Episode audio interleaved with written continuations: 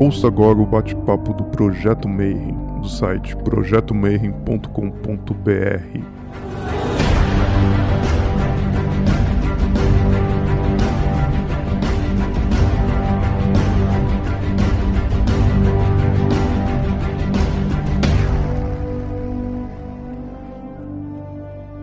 dia para você que é de bom dia, boa noite para você que é da boa noite, boa tarde. Se você acabou de receber a notificação e está vindo para assistir mais um Bate-Papo Mayhem. E hoje eu sei que você vai vir porque está escrito Maçonaria e Macumba. E aí eu sei que você caiu no meu clickbait e vai vir, mas na verdade é um pouquinho sério, porque a gente vai falar um pouquinho de espiritualidade dentro da maçonaria e um pouquinho da, da ordem maçônica que tem dentro das ordens espirituais, né? E para isso eu chamei um, irmão meu que, cara, a gente já se conhece há mais de uma década. Tipo, quando eu entrei na maçonaria, ele era um cara que eu me espelhava, eu olhava assim e falava, porra, eu quero ser que nem esse cara depois que eu for, for mestre. Né? Eu sempre acompanhei ele também é, trabalhou, ficou muito tempo junto com Wagner, junto da Madras, uh, fazendo trabalho espiritual muito forte dentro da maçonaria também. Então hoje a gente vai ter bastante assunto. Então eu queria dar boa, boa noite para o meu irmão Fábio Exu, né? Fábio Atori, como é que você está, boa noite, boa noite, boa noite. Quero agradecer a oportunidade, né? Boa noite a todos. Eu estou excelente. E você, meu irmão, como é que tá? Estou sobrevivendo aí na, na, pandemia, né? Trancado igual todo mundo, sem, sem loja, sem terreiro, sem nada, né? Mas tá, é isso aí, é. sobrevivendo. A Sim. gente começou esse projeto de entrevistar a galera justamente por isso, né? Que a gente tava trancado, não ia ter mais evento, não ia ter nada físico. Eles falaram assim: pô, Deodeb, vai lá e chama os teus amigos, vamos bater papo, vamos conversar sobre magia, né? Sobre, sobre ocultismo, né? Isso. E para começar, na entrevista, a primeira pergunta que a gente faz, também para você não tem como né, deixar, é a seguinte, né? Como é que você chegou até aqui, né? Então você lá, lá, criancinha, ia na missa, rezava tal, terço e aí depois passa os 30 anos, você está no terreiro, na maçonaria, na Madras, né, com a pirâmide lá em cima, no meio da, é. da Bienal do Livro, cara. O que, que, deu errado, cara? Como é que, como é que isso aconteceu? Bom, é, eu sempre gostei dessa, dessa parte ligada à, à espiritualidade. Eu tinha uma tia que frequentava a mesa branca. Tive um tio, um dos fundadores de um, de uma casa de mesa branca que ficou por muitos anos funcionando e até acho que ainda funciona, se não, não estou enganado. Do lado da minha casa tinha um terreiro de umbanda. Desde criança eu frequentava esse terreiro. Eu ia, né, para tomar passa, essas coisas todas. Depois de um certo período, uma tia minha acabou entrando no candomblé, meu primo acabou se iniciando também. Eu fui ficando, fui ficando, fui ficando, fui pegando gosto pela, pela religião e eu fui ficando e eu tô aí até hoje nessa jornada aí. Eu acabei trabalhando num lugar, numa época. Eu vou eu vou contar uma trajetória que fica mais fácil da gente colocar uma linha. Eu trabalhei num lugar e sempre que eu eu atendi alguém, a pessoa era da maçonaria. Nessa loja era uma loja. Eles iam tirar cópias de rituais. E eu ia tirar aquela cópia, eu sempre ficava ali olhando, né? Os caras tentavam puxar assunto e nada, e nada, e nada. Até que um dia eu conheci uma pessoa e eu fui convidado para entrar na ordem. Nisso também eu já frequentava Umbanda, já tinha frequentado um pouco o candomblé, tinha parado e tinha ficado só na Umbanda. Essa pessoa me apresentou. Nessa época, é, isso acho mais de 15 anos atrás, porque em 2007 eu já era mestre maçom, eu demorei seis meses para entrar na ordem, seis meses. Eu lembro que eles foram na minha casa e fizeram aquelas entrevistas e tudo mais, né? Conversaram com os vizinhos. Naquela época se conversava com, com, com o vizinho. Eu passei por essa etapa, três, três entrevistas e tudo mais e acabei entrando na ordem. E eu conheci uma pessoa chamada Alessandro Sani. Ele era jornalista, é jornalista, e eu acabei ficando desempregado depois de um, um ano, por aí, eu acabei ficando desempregado. E aí ele me ligou e falou: Ó, tem uma vaga para vendedor aqui na Madras. Você não quer fazer uma entrevista? Eu falei, ah, eu vou, mas, cara, já é 5 horas da tarde, eu vou chegar aí, não pode ser outro dia? Ele falou, não, tem que ser hoje. Eu fui para Madras, eu morava fora de São Paulo, fui para Madras. Chegando lá, eu fui fazer a entrevista com o gerente de vendas, e nisso tem uma escada, o Wagner desceu, nunca o tinha visto, passou por mim assim, aí olhou pro gerente e falou assim, contrata esse cara aí. Aí o gerente, pô, eu acabei de conhecer o cara. Aí ele falou, meu, contrata esse cara aí que eu gostei da energia dele, tô falando pra você contratar o cara. Aí ele fez, beleza, irmão? Falei, beleza. Então tá bom, isso era uma sexta. Então você começa segunda-feira. Aí eu fui para casa, falei, caramba, meu, o que, que é isso, né? Eu comecei a trabalhar na editora, fiz o grau, o segundo grau, o grau de companheiro eu já fiz na loja Madras, porque aí eu acabei entrando na loja Madras, loja 3359, e tinha uma galera super legal na loja, e comecei a fazer as coisas, comecei a participar e fiz o segundo grau, depois fiz o grau de mestre. Eu e Rubens, nós dois juntos, é, passamos para o grau de mestre. Aí começou aquelas ordens paramaçônicas e começou a chegar muita coisa, né? Faz arco real, depois faz real arco. Você lembra disso, né, irmão? Faz arco real, faz real arco, nauta, malta, nossa, um monte de coisa. Grau da claro, marca. A gente pegou, a gente tem, foi puxa de canhão de tudo, né, cara? Tem, claro. Ele viajava para Inglaterra, voltava e falava assim: falei com não sei quem, tá, Isso. trouxemos é. esse carta patente, aí vocês vão ser os, os, os oficiais, sorteia aí quem que vai pegar que bucha. Isso. Eu fui grande secretário de Educação e Cultura dos Cavaleiros Templários. Por que, que a gente acabava participando disso? Praticamente todo dia a gente ia treinar numa loja que tinha lá na Augusta, não tinha nada de templário. Então a gente ia treinar ritual para depois viajar até Brasília e iniciar vários grãos, grãos mestres que era um encontro, se não me engano eram 40, eu não vou me lembrar agora. E daí foi indo, e aí não parou mais.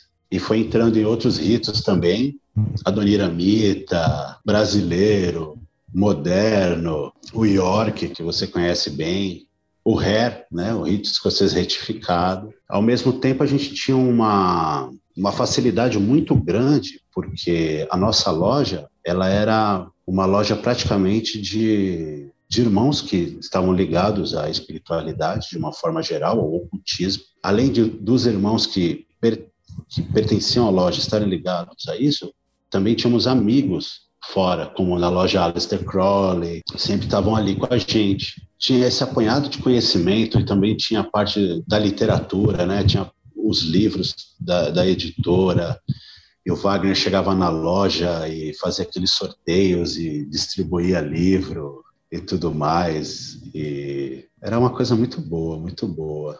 Então eu, eu sempre intercalava a maçonaria, que nessa época existia não existia uma obrigatoriedade de você jurar sobre a Bíblia. Né? Se o cara quisesse colocar o Bhagavad Gita, ele colocava. Se ele quisesse colocar o Código de Umbanda, ele colocava. Não era uma obrigatoriedade colocar o livro da lei. Era um, você podia colocar um livro sagrado. Hoje acredito que já seja diferente. Eu intercalava entre a maçonaria e minha vida espiritual fora da maçonaria. A parte muito boa da maçonaria para mim foram as amizades que eu acabei fazendo, né? Contigo, com o monge Felipe, é, com Adriano e, e, várias outras pessoas que a gente acaba fazendo amizade assim. E eu fui seguindo essa trajetória maçônica, ao mesmo tempo que tra trabalhava na, na editora então, praticamente eu vivia a maçonaria 24 horas, porque quando eu não, não estava na loja, no templo, estava trabalhando com isso. Ficava dentro de loja praticamente todo dia, né? Todo dia, era uma loucura. E de finais de semana, eu ia para Macumba, né? O que a gente também pode associar com a maçonaria. Não existe uma separação. O que existe é a maneira que a pessoa enxerga as coisas. Tem pessoas que vão entrar numa loja e vão dizer que é um teatro, como eu já ouvi. Ah, isso aqui é um teatro, é só algo simbólico. Tem outros que a pessoa vai, vai enxergar ali a parte realmente esotérica da coisa, a parte espiritual da coisa. Né? Então, eu acho que essas portas aí são portas mentais, né? Que cada pessoa abre de uma forma. Eu sempre levei a minha parte espiritual, a minha parte macumbística para dentro da loja. Eu acredito que a nossa loja era totalmente voltada para ocultismo e religiões de matriz africana. É, apesar de ter pessoas que faziam parte da loja, tinha um menino que era muçulmano, tinha judeu, era algo bem eclético, mas a maior porcentagem eram de pessoas esotéricas, pessoas que mexiam com o ocultismo, né? Era praticamente uma loja de, de magia aí. Era muito, muito bom, muito bom. Eu sinto muita saudade dessa loja.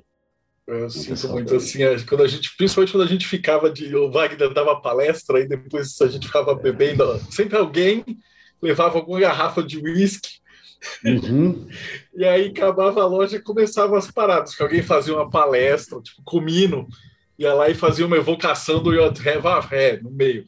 E aí você já tinha uns 5, 6 médiums lá no meio, e a galera via as coisas. E depois que ela contava, porra, eu vi isso, eu vi aquilo aconteceu tal Isso. coisa, né? E aí a gente ficava assim, até o dia seguinte. É verdade. A minha última trajetória, antes de eu pedir o afastamento, que eu pedi o afastamento, foi no rito escocês retificado. Nós chegamos até Cavaleiro Benfeitor da Cidade Santa, que é o último grau. Depois disso, eu acabei pedindo o kit placê e eu não, não, não tive mais interesse em, em, em retornar para a loja. É, um pouquinho antes disso, até, no mesmo tempo que eu cheguei a ser BCS, eu fui deputado da loja do, do Carlos Guardado, deputado estadual. E aí eu acabei saindo mesmo, assim, e me dedicando só a essa parte de terreiro, né? Essa parte de terreiro. E de, logo depois, acabou um ano depois, dois anos depois, foi a morte do Wagner. E aí que eu não quis mais voltar mesmo. Você ainda está trabalhando lá na, na, na Trabalho, trabalho na, na editora. Então, eu estou com uma série de perguntas massa para falar para você. Ah, antes de começar a, a, entrar no detalhe da Madra, você fala perguntar um pouquinho da Tumbanda, né? Assim, como que é o terreiro que você frequentava, frequenta? Como é que ligado com um o Rubens? Você tem o teu terreiro Não. agora, né?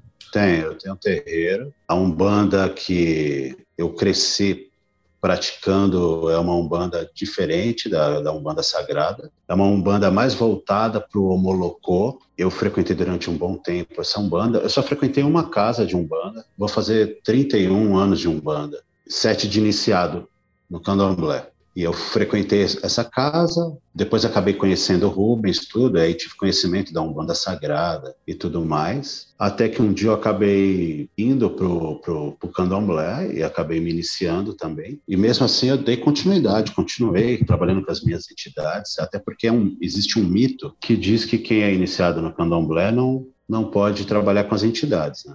E eu continuei, trabalho até hoje. Apesar de apelido a vida toda ser Exu, eu sou iniciado no Oxalá, né, que acredito também que seja as polaridades, porque Exu é o início e Oxalá então, no final das pontas, eles se juntam. Ao contrário do que as pessoas pensam, as pessoas de Oxalá têm uma enorme ligação com Exu é uma ligação diária com o Exu. Acabei sendo iniciado no Oxalá. Dei continuidade na Umbanda, tenho meu terreiro aí, já faz uns cinco anos, acho, que eu tenho esse terreiro.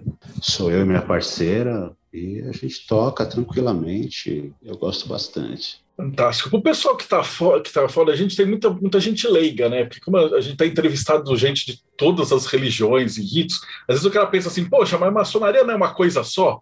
Daí eu estou chamando assim pessoal de várias é, ritos diferentes, né? E Umbanda a galera também acha, né? Poxa, mas Umbanda não é uma coisa só? Então eu queria que você explicasse para o pessoal que é leigo o que, que é, o que, que seria uma Umbanda ou Molocô? O que, que acontece? A Umbanda de Omolocô, historicamente falando, eles são devotos do Orixá Ocô. Existem vários tipos de Umbanda, principalmente aqui em São Paulo. Né? Nós temos a Umbanda Sagrada, nós temos a Umbandã, Há quem diga que exista a Umbanda cristã, Umbanda branca, que são casas que não trabalham com Exu incorporado. A Umbanda que eu pratico, eu costumo dizer que é a Umbanda que eu acabei adaptando com meu conhecimento, até de candomblé também, para uma casa, que é a minha. Então eu não classifico ela como homolocô. Eu vim de uma casa que era assim. A Umbanda que eu pratico, ela não é uma linha de homolocô. É a Umbanda do Fábio, a Umbanda da Casa de Oxalá. É algo muito simples, muito tranquilo, bem fácil assim de, de, de fazer as coisas, sem, sem nada extracurricular, assim. Entendi, mas, perfeito. Mas, mas existem vários tipos de Umbanda, assim. E todas estão certas, tá? Não tem uma Umbanda que é melhor ou uma Umbanda que é pior. Tem aquela que você se identifica melhor. Aquela acho que é uma das maiores belezas da Umbanda, né? É o fato de que. E que, na verdade, o pessoal vem me perguntar, eles estranham, falam assim: poxa, mas não existe uma Bíblia, não existe um não. livro sagrado, não tem que fazer uma regra, não tem que ser igual e tal. Eu entrevistei vários, vários. Eu entrevistei o Alfonso, entrevistei o Adriano Camargo Herveiro, daí cada um uhum. de, de, uma linha diferente, pessoal de candomblé, pessoal de quimbanda, e aí cada um fala a mesma coisa. Poxa, na minha casa a gente tem essa, essa linha de trabalho, desse jeito, desse jeito. Então dá para perceber que é uma coisa muito, muito ampla, muito aberta, né? E a pessoa ela faz com que aquela umbanda seja plural. Ela não é algo que aprisiona. A umbanda ela é uma religião que é libertadora. Ela aceita as minorias, né? Então não existe um dogma, uma única verdade. Senão ficaria ruim. E eu falar um pouquinho da, da Madras, que não tem como, cara. Até de falar do Wagner, eu lembrei dele, dele descendo e dando um sorriso. Cara, ele faz falta pra caramba pra gente, né? Como é que era dar o dia a dia com ele, assim, a Madras? Como é que é a, a editora? Porque pra quem não, não tá sabendo, o pessoal mais novato não conhece, mas desde, desde a década de 90, final e tal, a Madras ela foi a mais importante editora, né, de, de livros esotéricos do país. Então, Wagner, ele se desdobrava para conseguir título lá fora, para trazer, é, arrumava os autores, ia atrás, né? Pegava o pessoal, então ele, ele ia para tudo que era livraria. Conta um pouquinho de como é que era a Madras, assim, quando você entrou, como é que eles participavam, como é que era a vida lá? Bom, a Madras é a maior editora maçônica e esotérica. Ela tem uma gama enorme de livros de maçonaria, sobre maçonaria, sobre umbanda, esoterismo, ocultismo, magia, história, tudo que você imaginar. Até infantil nós temos livros, né? O Wagner sempre foi uma pessoa com um olhar para o futuro, né? Ele sempre apostou nessa ideia de conhecimento e com relação às ordens maçônicas, ele sempre pegou o livro de fora, né?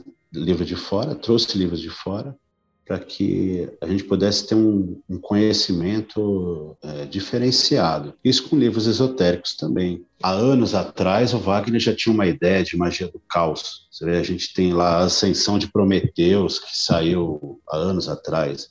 A gente tem livros do, do Constantinos, que é sobre o Grimório Gótico, Nocturnicon, que lidam com magia do caos lá atrás. Cabala, então, é, é um mundo bem mágico, assim. Até porque o Wagner, ele era uma pessoa bem dinâmica, bem comunicativa. Talvez seja uma das pessoas mais inteligentes que eu já conheci na minha vida, assim, porque ele era uma biblioteca humana, assim, ambulante, né? Uma Wikipédia, assim, uma pessoa extremamente inteligente. E também tinha um jeito único de ser, né? E eu sempre gostei muito de trabalhar com, com ele e na empresa, tanto que estou até hoje. Muita coisa eu aprendi na Madras, muita coisa. É muito fácil quando você tem força de vontade e um, um acervo, como a Madras tem, de, de livros, de tudo que as pessoas possam imaginar, desde livros sobre Vedanta, sobre Upanishads, sobre Yoga, sobre tudo, tudo. Então é muito fácil você lá, você pega dessa biblioteca e você adquire aquele conhecimento. Então, o Wagner ele era uma pessoa muito generosa, quem conviveu com ele sabe, ele era uma pessoa muito generosa, ele gostava até de presentear as pessoas na loja com, com os livros, e ele gostava da, da maçonaria ali, da loja cheia, né? ele chamava as pessoas para a loja. Ele foi uma pessoa extremamente importante para a ordem. Né? É difícil falar de maçonaria sem citar o Wagner. Foi, e acredito que ainda seja, uma pessoa de extrema importância para a maçonaria aqui em São Paulo. Que me chamava atenção, acho que a primeira vez que eu conheci ele foi na Bienal, né, que ele tinha aquele jeito para escolher, né? Você chegou a participar, você sabia como é que ele funcionava ali na Bienal? Porque ele sempre tinha o maior estande no meio com a pirâmide. Então, como é que era essa preparação para a Bienal do livro?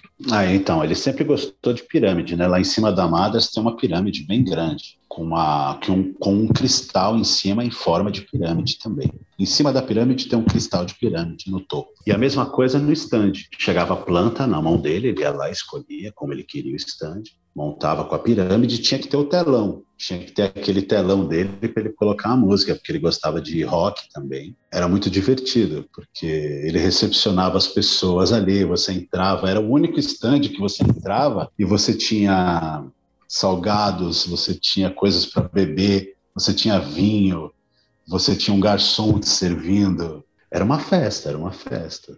Em 2008 eu tava, a gente lançou a enciclopédia de mitologia e eu passava mais tempo lá na Madras do que no meu próprio stand, né? Porque o Wagner chegava assim, vem aqui, que agora tá vindo o grão-mestre, não sei das coisas, tem que te apresentar esse cara. E, pá. e aí tem, tinha o seu Vagnão, pai dele também, que tava sempre lá, né? Sim. né? Que era gente boa de tudo, assim, um cara maravilhoso. Sim, ele era muito gente boa. Eu aprendi a vender com o pai dele, né? Era o seu Valdir Cardoso. E eu aprendi a vender livro com ele, porque quando eu entrei eu não tinha a menor experiência no mercado livreiro, no ramo. Ele tinha tudo de cor uma mente fantástica também. Nessa época a gente trabalhava de terno e gravata, então facilitava também para depois à noite eu ir para a loja. Era uma diversão, né? Então já tenho aqui umas perguntas para você, que também já é de praxe. Então, baseado no teu conhecimento assim de umbanda, depois de maçonaria e tal, o que, que é magia para você?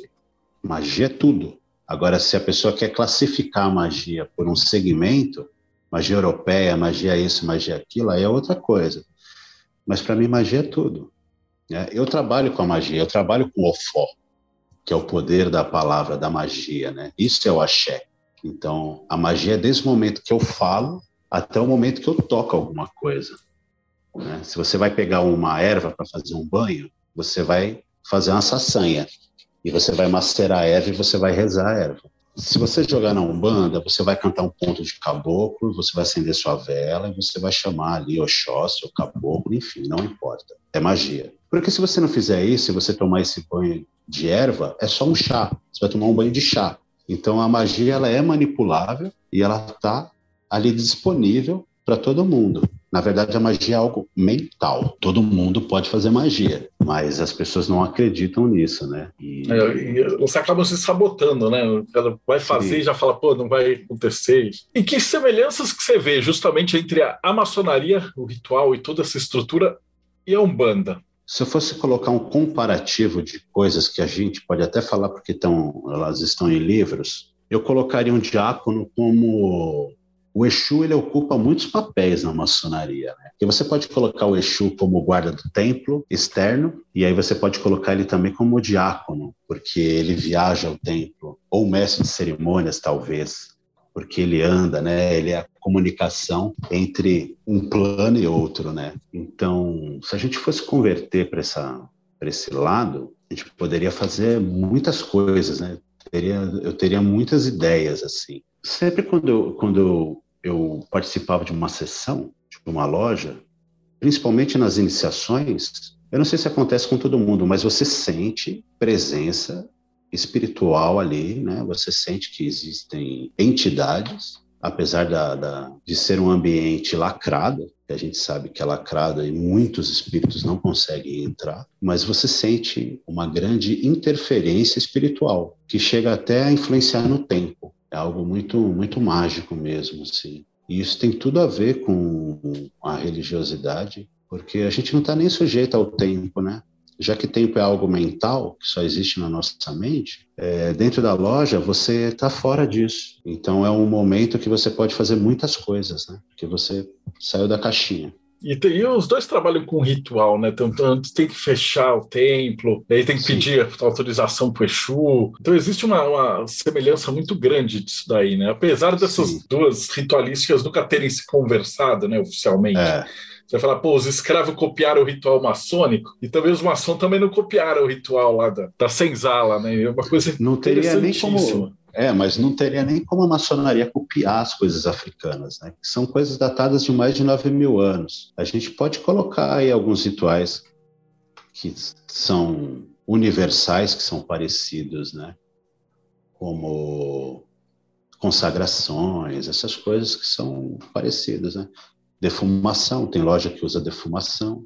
Acho que no Rita Doniramita usa o incensário, né? É. E, então, acho que são, tem coisas que são universais, são universais.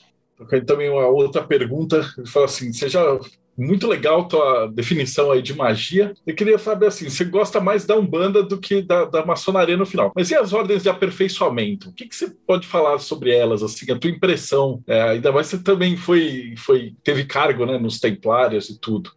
Olha, eu gostava muito de, de participar da, de Templário, gostava bastante. Tanto de Malta quanto de Templário, eu gostava muito. Gostava tanto que eu cheguei a ser preceptor e ser prior. Isso quer dizer que a gente tinha autonomia para consagrar outros cavaleiros. Mas eu gostava bastante também de Arco Real. Arco Real era muito bom, a história mesmo do Arco Real, da maçonaria da marca, porque existe toda uma história por trás. Tem pessoas que pensam que elas vão entrar na maçonaria, elas vão aprender o suficiente. Isso não é verdade, porque a maçonaria é uma jornada, muitas vezes solitária, apesar de você ter uma convivência com pessoas. E quando você entra nesses, nessas outras ordens, você tem que redobrar o estudo, porque você tem que estudar sobre os graus que você frequenta da maçonaria, do 3 para cima, e essas que você foi iniciado à parte. São várias e várias iniciações, e cada iniciação, uma energia nova e uma responsabilidade nova. Eu acho muito gostoso. Quando eu fui consagrado templário, que você segura a espada, que você ajoelha, que você presta o juramento, a gente tem que parar um pouquinho de pensar nesse Cristo como a igreja quer que a gente enxergue, ou que os neopentecostais querem que a gente acabe aceitando que existe, que é esses que, que destroem terreiros e tudo mais. Cristo é outra coisa. Cristo é um, é um avatar igual existiram muitos outros. Não tem nada a ver com o que é pregado sobre ele, absolutamente nada. Então, dentro do Templário, você enxerga claramente isso. Essas rinchas que existem entre Templário e muçulmano, essas coisas não existem de fato. Né? Então, você começa a estudar, você começa a ter essa percepção de quanto você foi manipulado durante a sua, sua trajetória de vida. E cada coisa, cada ritual é, a maçonaria ela tem isso. Cada vez que você participa de um ritual, é como se aquilo fosse a sua mente, aquela loja fosse seu espaço mental, e a repetição daquele ritual é o que vai fazer destravar, se é que eu posso chamar assim, coisas no seu ori, na sua cabeça. Então, cada ritual, tanto faz, se seja do primeiro, do segundo, do terceiro grau, até você chegar a templário, enfim, não importa aquilo vai ativar um campo no seu cérebro. Ah, mas eu não acredito. Não tem problema você não acreditar. Não tem o menor problema, porque se não fosse assim, a gente estaria num lugar somente repetindo. E a gente não repete.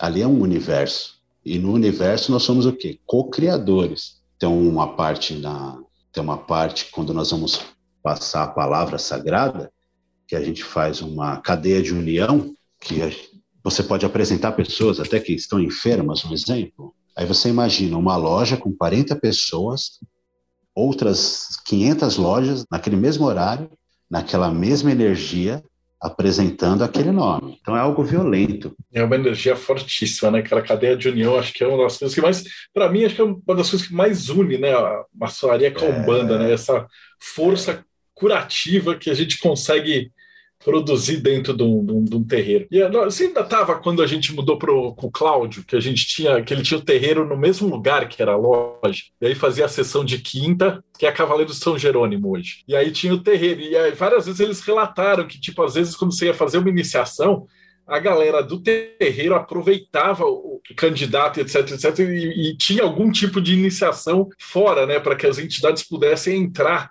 uhum. dentro da loja maçônica quando ela ficasse fechada, porque aí eles seriam iniciados maçons no espiritual. Eu achei Isso. esse negócio doidaço. E, e, quando você vai passar em maçonaria em volta, assim, os caras não estudam isso, né? Então tem, tem loja não. maçônica que você vai, parece reunião de condomínio, de tão chato que é. Tempos da Madras é uma coisa que eu estou trazendo os convidados. Eu trouxe o Alfonso, você, eu vou trazer o Adriano, porque eu, eu quero que a galera saiba que, porra, existiu uma época no Brasil onde havia um, um, grupo especializado, assim, que gostava de estudar essas coisas. Agora que a gente não tem mais o Vagnão, não tem mais o Paca, o Rubens também, então está precisando trazer essa história, né, da Umbanda, da maçonaria. E eu te agradeço demais por estar participando com a gente aqui hoje. Eu que agradeço. Já está tá quase no finalzinho. Eu vou perguntar que conselho que você daria para um cara que está entrando agora? O cara veio para cá porque ele está curioso. Ele falou, pô, maçonaria, macumba e tal, eu estou começando agora. Então, você está entrando aonde? Na macumba ou na maçonaria? Não, a galera às vezes ele vê e ele fica curioso, porque tem muita gente que é ex-evangélica. Assim, a gente descobriu que o nosso ouvinte, né, o cara passa a vida inteira dele sendo doutrinado, e aí o cara achou um livro, né? Às vezes a Madras foi porta de entrada de muita gente. Né? Que às vezes o cara ia numa rodoviária, aquela, aquele esquema que o Wagner fazia com a. Era o Graal, eu não lembro qual das rodoviárias que sempre tinha o stand dos livros da Madras lá, né? E eu achava é. ele visionário demais, assim. Às vezes você pegava o ônibus, parava num grau da vida e tal, e tinha Isso. sempre lá um display. Né? Esse investimento que ele fazia em, espalhar, ele foi porta de entrada, é indiscutível, assim, para muita gente dentro do ocultismo. Vocês recebiam muita carta, muita mensagem? Como é que era essa, essa relação de vocês, amadas, você como vendedor e os lugares onde você ia? Né? Você atendia muito profano, os lugares já eram especializados? Como é que era a tua relação como que é né, a tua relação com as livrarias? Eu sempre atendi bastante pessoas que não são ligadas à ordem, curiosos né, também. Umbandistas, sempre atendi bastante. Tem pessoas que acabam comprando o primeiro livro que a pessoa compra quando ela tem interesse na maçonaria, talvez seja o Dogma e Ritual de Alta Magia, até por conta do Bafomé na capa e tal. E depois o livro de Irã, e por aí vai. Aí ela tem aquela curiosidade, mas o livro ele acaba fazendo um sentido maior quando você é iniciado, porque algumas coisas ali elas passam despercebidas enquanto você não, não passou pela iniciação. Aí a pessoa ela acaba se aproximando em Bienal para querer entrar e puxar conversa e pergunta como é que faz. A parte interessante é que eu falava para o Felipe, o Felipe Monge, ele é meu afiliado. Eu só tenho três afiliados na maçonaria com o tempo que eu tenho de maçonaria, que é o Felipe, o André e o Rafael Arruda. Eu sempre falo para eles que a parte mais legal da maçonaria, quando a pessoa entra, é que o primeiro ano ela vai se sentir um pouco confusa, porque ela vai falar: nossa, mas é só isso. O segundo grau, que é depois de um ano que ela está como aprendiz, o segundo grau, para mim, é o melhor grau de todos. Eu gostaria de ficar no segundo grau para sempre, porque mestre, quando você passa por grau de mestre, você é mestre de quem? Porque você recebe o título de mestre, mas você é mestre de quem? Você é seu mestre ou você é mestre de alguém? Porque o interessante é que você seja o seu mestre, mas se você for o seu mestre, você não precisa receber um título. Né? Então, o que é esse mestrado? No segundo grau, que é o grau de companheiro, é onde comigo aconteceu um, um estalo, porque eu era muito tímido ao extremo e foi marcada a minha elevação. Eu ia para o segundo grau e a loja estava cheia. Você sabe que a loja Madras era bem cheia e tinham visitantes e tudo. A loja estava bombando e aí o Wagner falou assim: Exu, nós vamos fazer sua elevação e de mais três pessoas. Então, daqui seu trabalho. Aí eu falei: não, eu preciso do trabalho que eu vou dissertar, eu, eu vou ler o trabalho. Ele falou: não, você não vai ler coisa nenhuma. Você vai fazer com a sua cabeça. Ninguém mandou você escrever e não se inteirar do assunto. Aí eu travei. Aí eu falei, nossa, você quer me matar aqui e tal, aquela conversa toda. E aí eu fiquei tremendo assim, tipo uma crise. Aí ele foi lá e falou assim, ó, você levanta e você pode andar. E só olha para mim, ele falou. Não olha é, mim. é importante ressaltar que essa loja cheia não era cheia de qualquer coisa, não. Era sempre os comendadores, ah, os caras de outro isso. país. É, a galera de fora, é. então, tipo, era sempre Oriente garante, né? garante, garante de amizade. De amizade isso. os embaixadores, era sempre é. uns pica da galáxia iam lá. Isso. Eram os maçonsauros, né?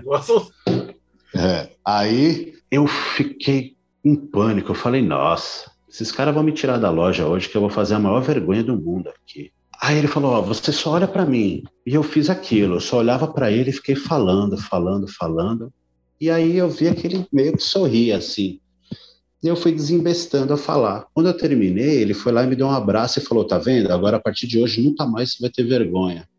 Porque a vergonha não é sua, a vergonha é dos outros. Você só tem vergonha porque você pensa que alguém vai fazer um julgamento sobre você. E isso não interessa. Depois daquele dia, eu comecei a fazer todos os trabalhos, comecei a estudar. Então, eu, eu recomendo que as pessoas, quando entrarem na, na ordem, que elas entrem realmente de, de coração aberto para uma transformação, não para entrar no lugar para fazer um pré-julgamento, até de algo que a pessoa nunca viu ou só ouviu falar. Entrar de coração aberto, e, e, realmente participar da coisa, estudar, porque sem estudar fica complicado. Existem lojas que são mais dinâmicas e lojas que não são tão dinâmicas assim na parte do estudo, mas estuda por conta própria, não tem problema. E em paralelo com a Umbanda, como é que você vê a trajetória do cara que acabou de entrar na Umbanda? Se existe alguma trajetória, assim, de um cara que entra na maçonaria até ele chegar em mestre, uma pessoa, né, homem ou mulher, que entra na Umbanda até porque não tem título. Como é que funciona dentro da Umbanda? Vou falar pela minha casa, tá? Claro. Assim fica mais fácil de eu não generalizar como a Umbanda. Porque... Assim, claro, é a sua casa especificamente, mesmo porque assim, eu já entrevistei várias casas e cada um conta uma coisa diferente, é. a, a, grande beleza da Umbanda. Então, eu estou perguntando assim, é, é, só vale para você, para a tua casa, tá. né? Na minha casa funciona assim, a pessoa ela vai em algumas giras, para ela ver se ela gosta, se ela se identificou com a casa, comigo, com a mãe da casa, com os irmãos da casa.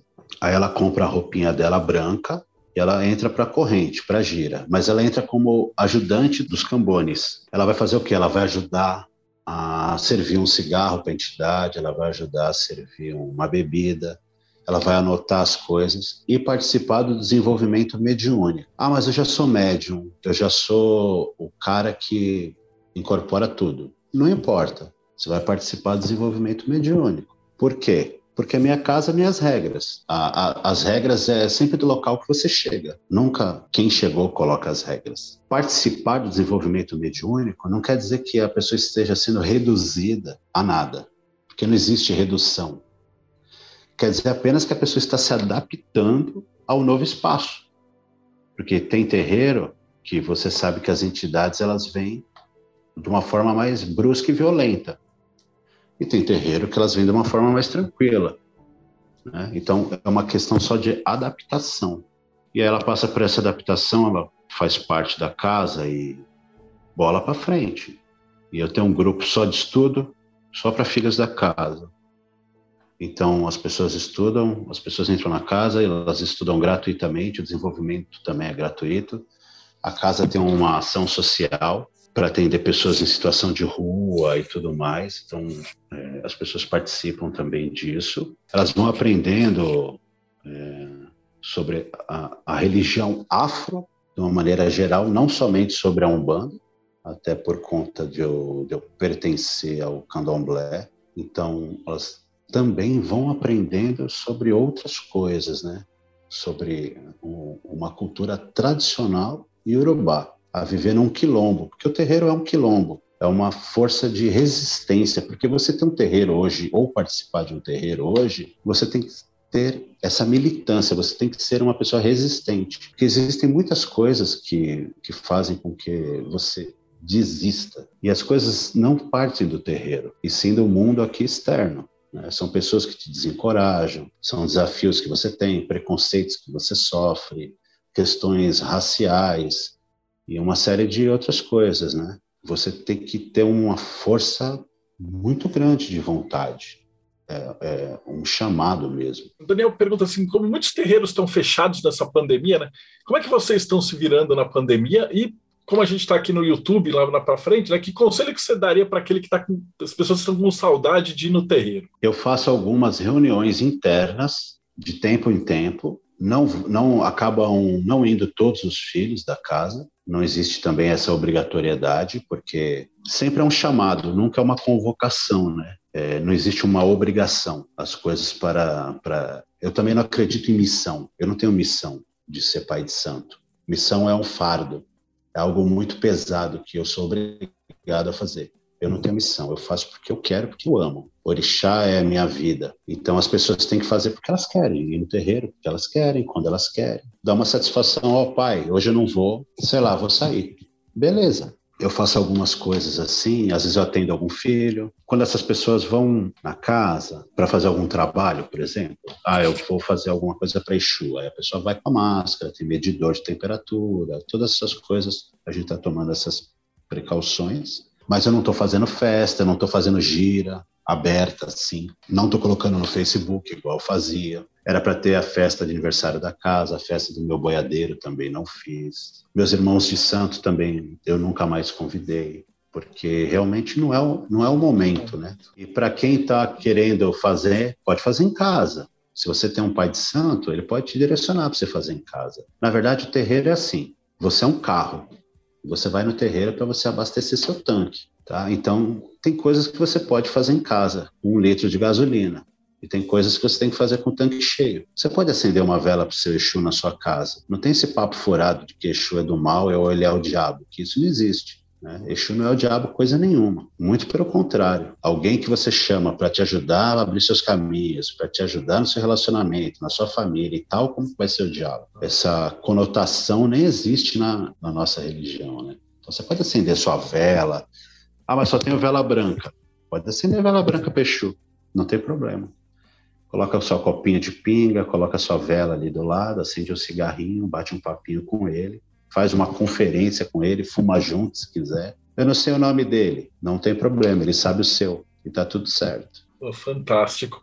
Quando acabar a, a, essa pandemia e tal, como é que o pessoal te acha? Depois eu vou deixar, você me passa os dados, aí vai estar, tá, para quem está acompanhando, está aqui embaixo na descrição do vídeo. A gente tem uma página no Facebook, que é o nome do terreiro, Terreiro de Umbanda Casa de Prata. Eu sempre estou escrevendo algum texto e colocando ali quase que diariamente, depende do dia, tem dia que está mais corrido, eu não consigo, mas ali tem todas as informações quando estivermos livres dessa situação aí pandêmica, ali fala quando tem gira, quando não tem gira, tem tudo ali. Maravilhoso. Que saudade que eu tava de bater papo contigo, cara. Foi sensacional, muito, eu muito maravilhoso mesmo. Espetacular essa lembrança aí do Vagnão da Madras, da loja Madras, que deu origem, assim, acho que a gente não estaria aqui conversando se não tivesse é. sido pelo, pelo Wagner, né? Então, é verdade. Uma homenagem.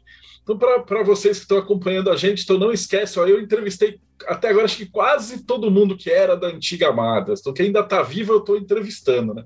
Alguns irmãos já se foram, eles trabalham com a gente do lado de lá agora, né? Mas a gente está construindo um pouquinho do que foi essa história do ocultismo, né? Porque se teve uma Golden Dawn aqui no Brasil, com certeza foi a loja Madras. Assim, é. não há dúvidas disso, né? Ele juntou tudo que era macumbeiro é, é, bruxo, feiticeiro, é, Warlock, Wicca, é. vocês imaginarem, passou lá e, e fez uma palestra. Então, tá, para mim, está sendo um prazerzão mesmo poder entrevistar esses irmãos antigos de ordem, né? Então, se você acompanha a gente, não esquece, dá like, segue o canal, faz todo aquele espiripaque de sempre e a gente se vê aí no próximo Bate-Papo Mayhem.